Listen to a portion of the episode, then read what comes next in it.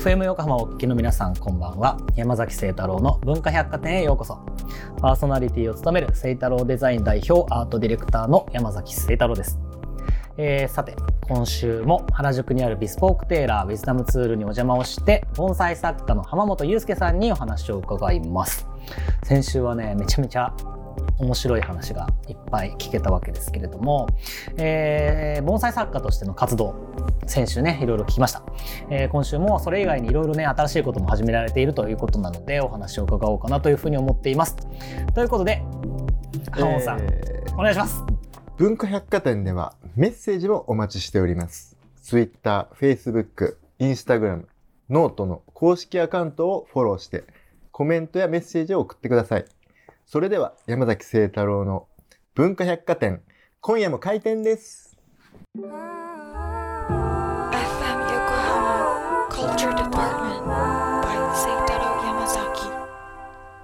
先週に引き続き今週のゲストも浜本祐介さんです。よろしくお願いします。よろしくお願いいたします。結構あれですね。フリートークとテンションの差が。ちょっと違いましたね。やっちゃいましたね。あそこね、言われるとちょっとなんか、ちょっとホスト感出ますからね。出ちゃってた。ありがとうございます。えー、先週どんな話をしていたのかは、文化百貨店のウェブサイトや公式ノートにアップをしています。聞き逃したという方は、文化百貨店で検索をしてチェックをしてみてください。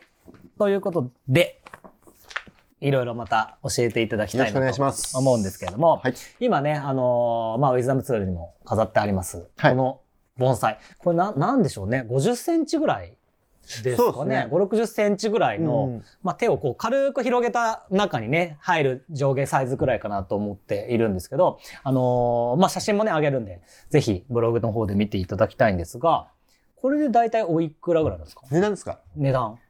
大体。超高いイメージが、盆栽ってあるんですけど。これで、この盆栽だと大体15万ぐらいです。あ、15万ぐらい。はい、ただ、その盆栽って、大きさ、ものが大きいから高いとかっていうよりは、はいはい、その、うんサイズが例えばコンパクトで小さいものであっても、その樹齢、木の年数ですね、うん。はい、長く生きてるもので、形がしっかりしてるものだと高いし、うん、逆にまだ若い木、えー、苗木みたいな、これから作る木っていうのは値段はぐんと落ちたりするので、うん、大きさっていうよりは、年数。年数だったり、その木の形の完成度で値段っていうのはだいぶ変わってくるんじゃないかな。なるほどね。はい、これちなみにこの、例えば年数で言うと、はい、どのくらいなんですか？この木で大体推定になっちゃうんですけど、50歳あ、50歳ぐらい？はい。盆栽会っていうんですかね？ぼ例えば盆栽を買いに行こうって思って、はい、選ぶ時の木って、大体な、何年生ぐらいという？いや、本当にピンキリっすね。あの、苗木で、まだ本当に赤ちゃんのものもあれば、ある程度、これからの楽しみで、自分で作っていく楽しみのために売られてるものもあるし。あ、そうなんだ。もう一発片手ドカンみたいな完完成に近い気もあるし。なんか50年って聞くと、はい、そ、そんなもの売っていいのって思っちゃうんですけど、はい、別に普通に、なんだろう、多分初めての人でも買えるぐらいの、正直買えます。ただ、買った後の方が実は盆栽って大変で、うん、生き物じゃないですか。犬猫とかと同じだと思うんですけど、その、今後買った時にはそれを管理していかないといけないっていう生き物なんで、そこがやっぱり難しさというか。ね、はい。え、なんかちょっとイメージが、なんだろう。例えば、盆栽買うじゃないですか。はい、でもそれは生き物でずっとこうか、はい、形も変わっていくじゃないですか。ええ、でも初めての人ってその技術は当然持ってないじゃないですか。はい、水やりはやるけれども、それってまたも持ち込むんですか？もちろんです。からくりで、からくりになっちゃうんですけど、その、結局、盆栽買っていただいて、例えばお客さんが買っていただいて、それで、ご自分で例えば定例やれないから、またちょっと定例をしてほしいとかって言った時にまた僕は仕事として受け取ることもできるし。ああ、なるほどね、はい、でもなんかそういうふうにやらないとちょっと不安になりますよね。あ、そんなこともないのかな？いや、でもまあ、どうなんですかね。まあ、い、まあ、いろんなことあったんですけど、まあ、いつもいつもその時のその状態を見て最善を尽くすっていうことしかやっぱりできないので。なるほどね。はい。だってなんか今って結構お家の中で観葉植物とか植物飾る人多いじゃないですか。はいはい、でも盆栽って先週のお話もありましたけど、うん、基本外なんですよね。そうですね。日の当たりのいい場所、うん、風通しのいい場所っていうのがやっぱりベストですね。なるほど。はい。じゃあ、あん、あんまりというか、じゃあ中には基本的には入れない。例えば、うん、床の間に飾るとか、お客さんが来て、昔ながらに床の間に盆栽を飾るとか、えっ、ー、と、日本の国内でも盆栽の展示会だったり、そういう時っていうのは室内に置いて飾ったりもするんですけど、でも期間がやっぱり3日4日とかで、なるほどね。晴れの日としてそこに出すとかそういう。そういうことですね。ずっと室内で管理していくのはやっぱり難しいかなとは。なるほどね。はいいや、ほんとね、ぜひね、なんかこれを機会に盆栽をもう一回始めたいなと思うんですけれども、あの、盆栽作家として幅広くこうずっと活動されてきているということなんですけれども、はい、この1年ほど、これ日本庭園作りをされている。と。はい。これはどどういうことなんですか？えー、っと、この1年というより、うん、あの、実は僕、盆栽の仕事を最初に始めた時と、庭師として修行を始めた時、庭師、はい。一緒なんですよ。うんうんうん、だから、もう20年ぐらい実は庭の仕事、庭を作るとか、ね、個人の家の庭の管理、はいはい、庭園管理っていうのをずっとやってて、ここ最近に、この、で、庭の仕事、僕は技術者じゃないですか。その庭を作るとか、はいはい。で、現場監督みたいな仕事をされてる方の中で、それで、僕にはやっぱりそういう営業するとか、そういう力僕は持ってないんで。なるほど。僕にとって、まあすごいいいタイミングで、一緒に仕事できる方と出会って、それで今その人と一緒に手を組んで、まあ、日本庭園を作ってるっていうのを最近ずっとやってて、それは最近楽しいですね。日本庭園って、はい、何個かタイプあるじゃないですか。はい、例えば回遊型のものもあれば、うん、まあ鑑賞用のものもあれば、はい、まあそれこそいろんなものがあって、で、今作るのってこう、本当にこう、なんだろうな、完全にザ・ジャパン庭園みたいなものなのか、それとも現代風にちょっとこうアレンジしたようなものなのか。結局、盆栽の話と似ちゃうんですけど、うん、あの、盆栽は鉢の中で自然を表現する。はいはい。で、庭になると、庭のこの敷地、限られた敷地の中で庭を作るんですけど、うん。はい、僕で言うと共通してるのは、僕やっぱり盆栽でも庭って松がすごい好きなんですよ。松の木が好きで。はいはい、で、最近のこの日本は、うん、まあ庭を作るスペースもそんなにないし。そうですね。はい。松の木をドーンと植えて、こう昔の家みたいなのを、確かに確かに。そう作る機会がなかなかなくて。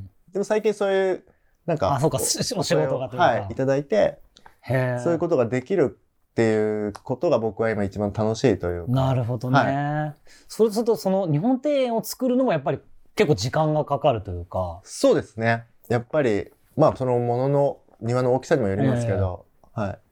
ピンキリえ、あるものってだって松となんか、石灯籠みたいなやつとか、はいはい、なんかイメージいっぱいあるじゃないですか。なんか、飛び石みたいなやつとか、はい、なんかそういう感じになるそうです。限られた中で、うん、まあ自然の景色をまたその中でも表現、石を使って、じゃあ松を植えて、うん、こっちにはもみじがあって、こっちには例えば梅があって、花が咲くとか。そうか、どの季節でも楽しめる。を楽しめるっていうのがまた庭の良さでもあると思う。なるほどね。はい。で、これ、すごい無粋な質問ですけど、どっちが楽しいですか？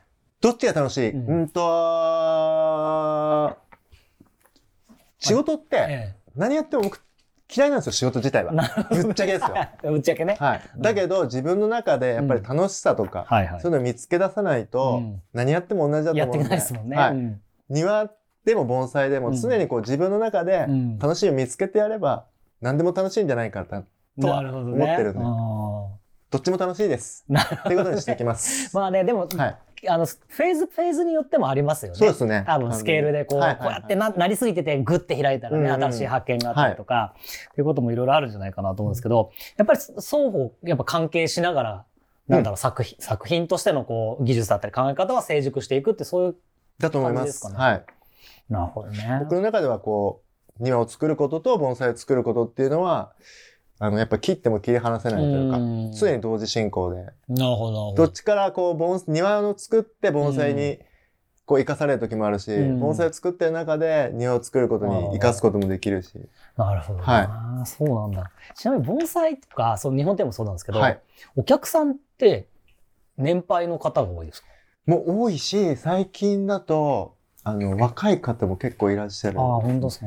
あとは海外とかだとやっぱり日本のものを作ってっていうのはすごい多いです、ね、なるほどね。はい。それ、いわゆるジャパ、ジャパレスっていうかこう、レストランだったり、日本のレストランだったり。もあるし、うん、そのまま向こうで、海外で日本庭みたいなの作ってっていう。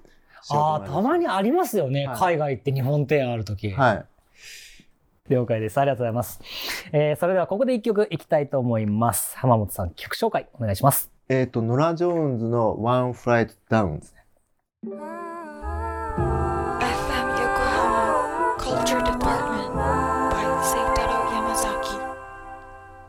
文化百貨店、今晩お越しいただいている浜本祐介さんが選んだノラ・ジョーンズの One Flight Down を聴いていただきました。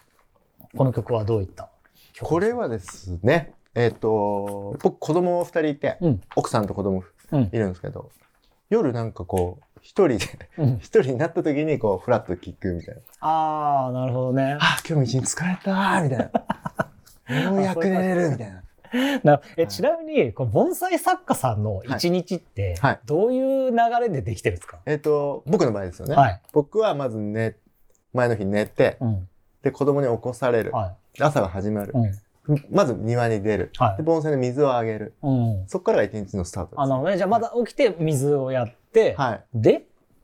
で、そのまま盆栽を作って、仕事に追われてる時だともう作んないと間に合わないみたいな、ありますよね。作り出す時もあるし、まあまあいろいろパターン的には。いや、なんかその盆栽って、なんかこう、すごいやっぱ時間がかかるイメージがあるんで、はい。はい、なんか毎日毎日、うん、なんか一杯って言い方でいいんですか？これ。一鉢？一鉢なんですかね。一鉢に対して、なんか毎日毎日そんなになんか形作ったらなくなっちゃうじゃないですか。はいはいはい。はい、なんか何をやられるのだろうっていう純粋なこう疑問があるんですけど。えっと、四季を通して、えっと、盆栽が成長する時期。うん春、夏、うん、秋なんですよ、ね、うん、で、冬って木は一回ストップするんですよ、成長。で、その季節ごとの管理ってやっぱりあって、うん、春にはこういうことをしないといけない。夏にはこういうことをしないといけない。で、秋にこういうことをして、冬に。冬眠させるみたいな。そう。っていうことをずっと年間で、まあ、やってることはほとんど同じことなんですね。その毎日水やる。うん、で、形がこう上がってきたものをじゃあ下げるとか。はあはあはあ、その季節に応じてやることがあって、ね、で、数もあったりすると、意外とやることってやっぱりあって。へえ、はい、え、量ってその、どのぐらい同時に育てられてるんですか？僕今多分300ぐらいですかね。あ、300? はい。思ったより全然多かったっす。本当ですか？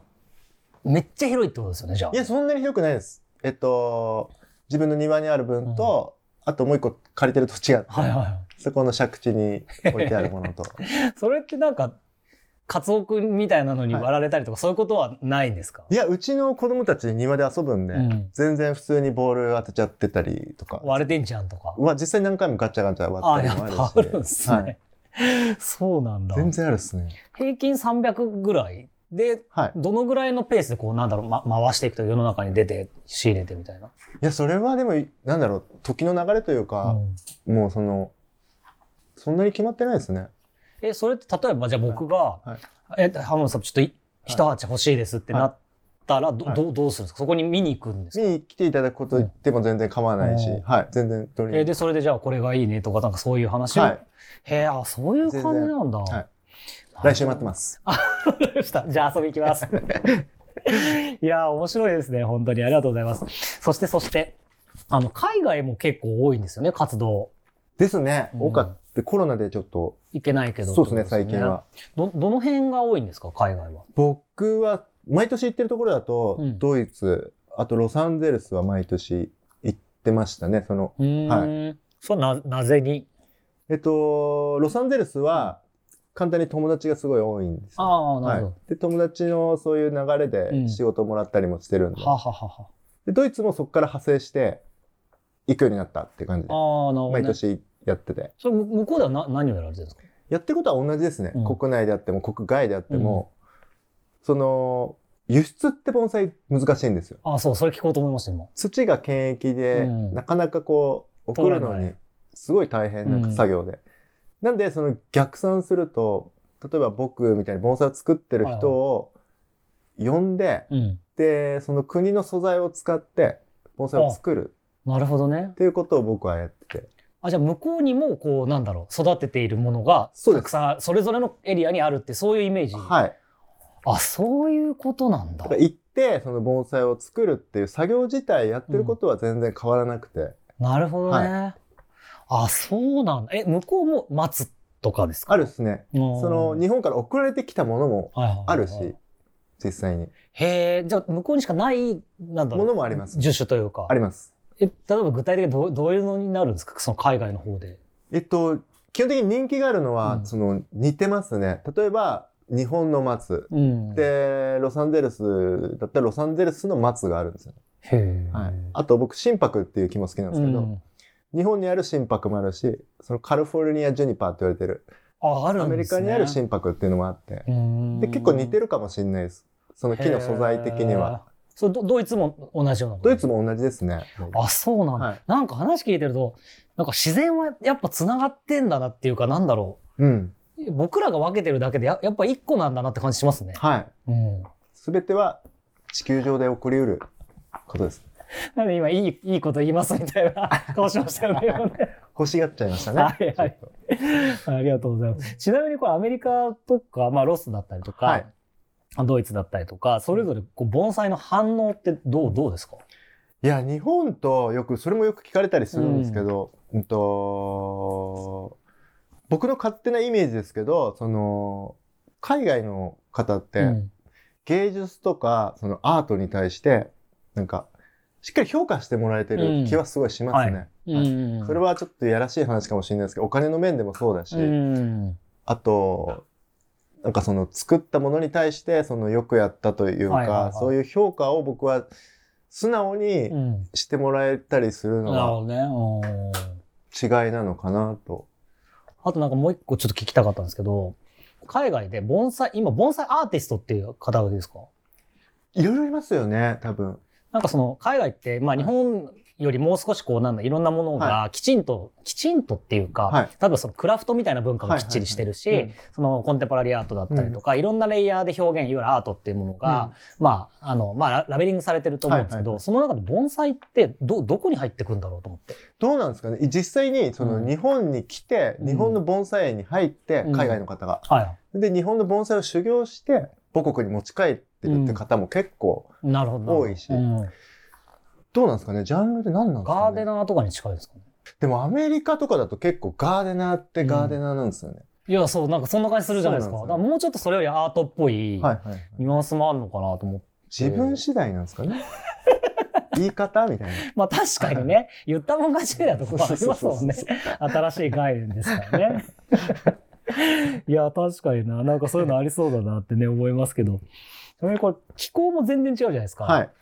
それこそなんだろう、なんかロスの方とかだと、うん、あの、まあ、車メーカーでね、うん、あの、ブランドを売り出すときにもカラーの設計をちょっと変えたりとか、いろいろあると思うんですけど、なんかそういうので気、違い？やっぱ違いますね。うん、とりあえず、まあ、じゃあ LA だったら、はいはい、日差しが強い。あ、そうなんだ。強い、ね、ピーカンピーカンみたいな。はい、なんで、もう逆にその気候に対する管理なんですよね。日差しが強いってことは、水をあげる頻度も多いんですよ。で、半日陰にしたりしないと、あ、逆にね。直射だともう葉っぱが焼けちゃったりするんですよ。へえ。焼けどしちゃうんですよ。だからやっぱりその気候に合わせた管理っていうのは。なるほど。はい。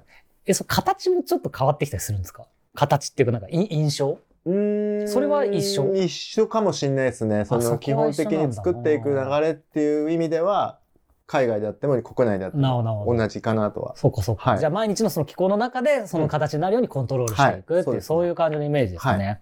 なるほど。ありがとうございます。えー、それでは最後のパートですね。ゲストの方、皆さんに伺っていることをお聞きしたいと思います。えー、僕、山崎聖太郎とコラボレーションするとしたら、どんなことをしてみたい、もしくはできると思いますか、はい、まあ、今日このラジオが多分コラボだとは まさにね。思うんですけど、どんなことをしてみたい、もしくはできると思いますかと言われれば、またラジオ。またラジオ。ジオ逆に呼ばれたいですね、僕。やりたいですね。うん。なんかオープニングもね、はい、あの、すごい軽快に呼び込んでいただいたので。ね。準レギュラーぐらいまで。確かに。ラジオとかやられたりとかしたいですか？初めてですね、ラジオ。あ、本当ですか、はい、なんかしゃ、喋りめちゃめちゃ上手ですけどね。いや、ちょっと本当に勉強してやろうかなと。なんかやっていくとなんかいろいろやっぱそれはそれでご縁がやっぱ広がってったりしますからね。ぜひ今日で今日機に弟子入り。いやいやもうぜひゲストでじゃあ呼んでください。はい、ありがとうございます。ありがとうございます。そして最後に、えー、この番組のコンセプトである文化百貨店という架空の百貨店があったとして、バイヤーとして一角を与えられたらどんなものを扱いたいですか？そこはでもやっぱり盆栽ですかね。やっぱりね。はい、うん、盆栽置きましょう。ちなみになんだろう。盆栽を子供たちに、うん。教えるとしたら、はい。どうやって教える？子供、結構それも、海外で僕ワークショップとか、うん、で、あと来、今月だ。うん、今月も、あのイベントで子供たちに教える盆栽のワークショップってのあるんですけど、えっと、子供の方が正直、飲み込みってやっぱ早いんですよね。ああ、そうなんだ。うん、やっぱり、怖がらないんで、やっぱり大人だと構えちゃう部分が確かにね、これいいんですか？いいんですか？みたいなね、はいうん、でもそういう好奇心から生まれるものなんですよ。木を作っていくことって。はいはいはい、なるほど。うんそれもインスタグラムでじゃあ。そうです。告知します。ぜひ、はい、あのね、興味ある方もね、はい、あの、いらっしゃると思うので、ぜひチェックをしてみてください。えー、2週にわたって盆栽作家の浜本祐介さんとお送りをしてきました。最後に今後の予定、はい、告知お願いします。えっと、まあ、どこかでご飯を食べて、また寝て、働いていると思うんで、いつも通り行きます。イベントもね、何個か、あの、予定されているようなので、はい、あの、インスタグラムの方で、あの、チェックをしてもらえればな、というふうに思います。えー、浜本さんとのトークは、文化百貨店のウェブサイトと公式ノートでレポートをしますので、ぜひチェックをしてみてください。今回のゲストは、盆栽作家の浜本祐介さんでした。ありがとうございました。ありがとうございました。